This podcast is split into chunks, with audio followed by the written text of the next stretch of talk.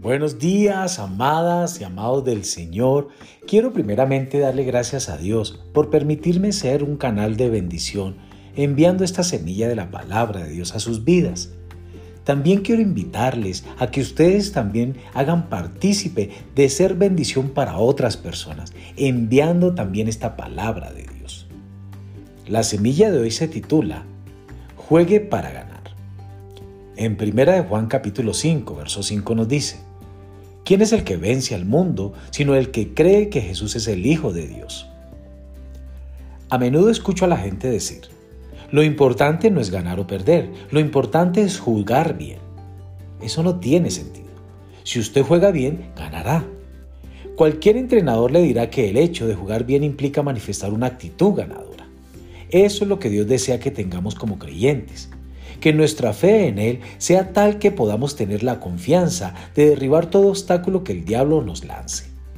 Él quiere que tengamos la confianza de ganar el juego de la vida. Esa actitud no siempre se adquiere con facilidad.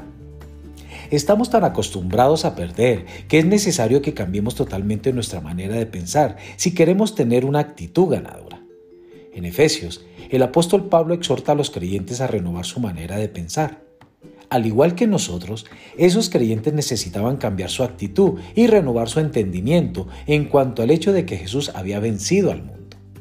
Si usted no lo ha hecho, debe hacerlo también. Necesita tener un sentido de confianza glorioso para que pueda decir, oye diablo, la victoria es mía y no hay nada que tú puedas hacer para evitarlo. Pero pastor, usted no sabe la clase de situación por la que estoy atravesando. Así es, pero Jesús sí lo sabe. Él dice que tengas ánimo porque Él puede darle paz en medio de la tribulación. Él asegura que cuando Satanás venga contra usted con todo lo que tiene, cobre ánimo porque Él ya ha derrotado al enemigo. Jesús ya lo venció y usted también puede hacer lo mismo. En 1 de Juan capítulo 5, verso 5 lo describe así.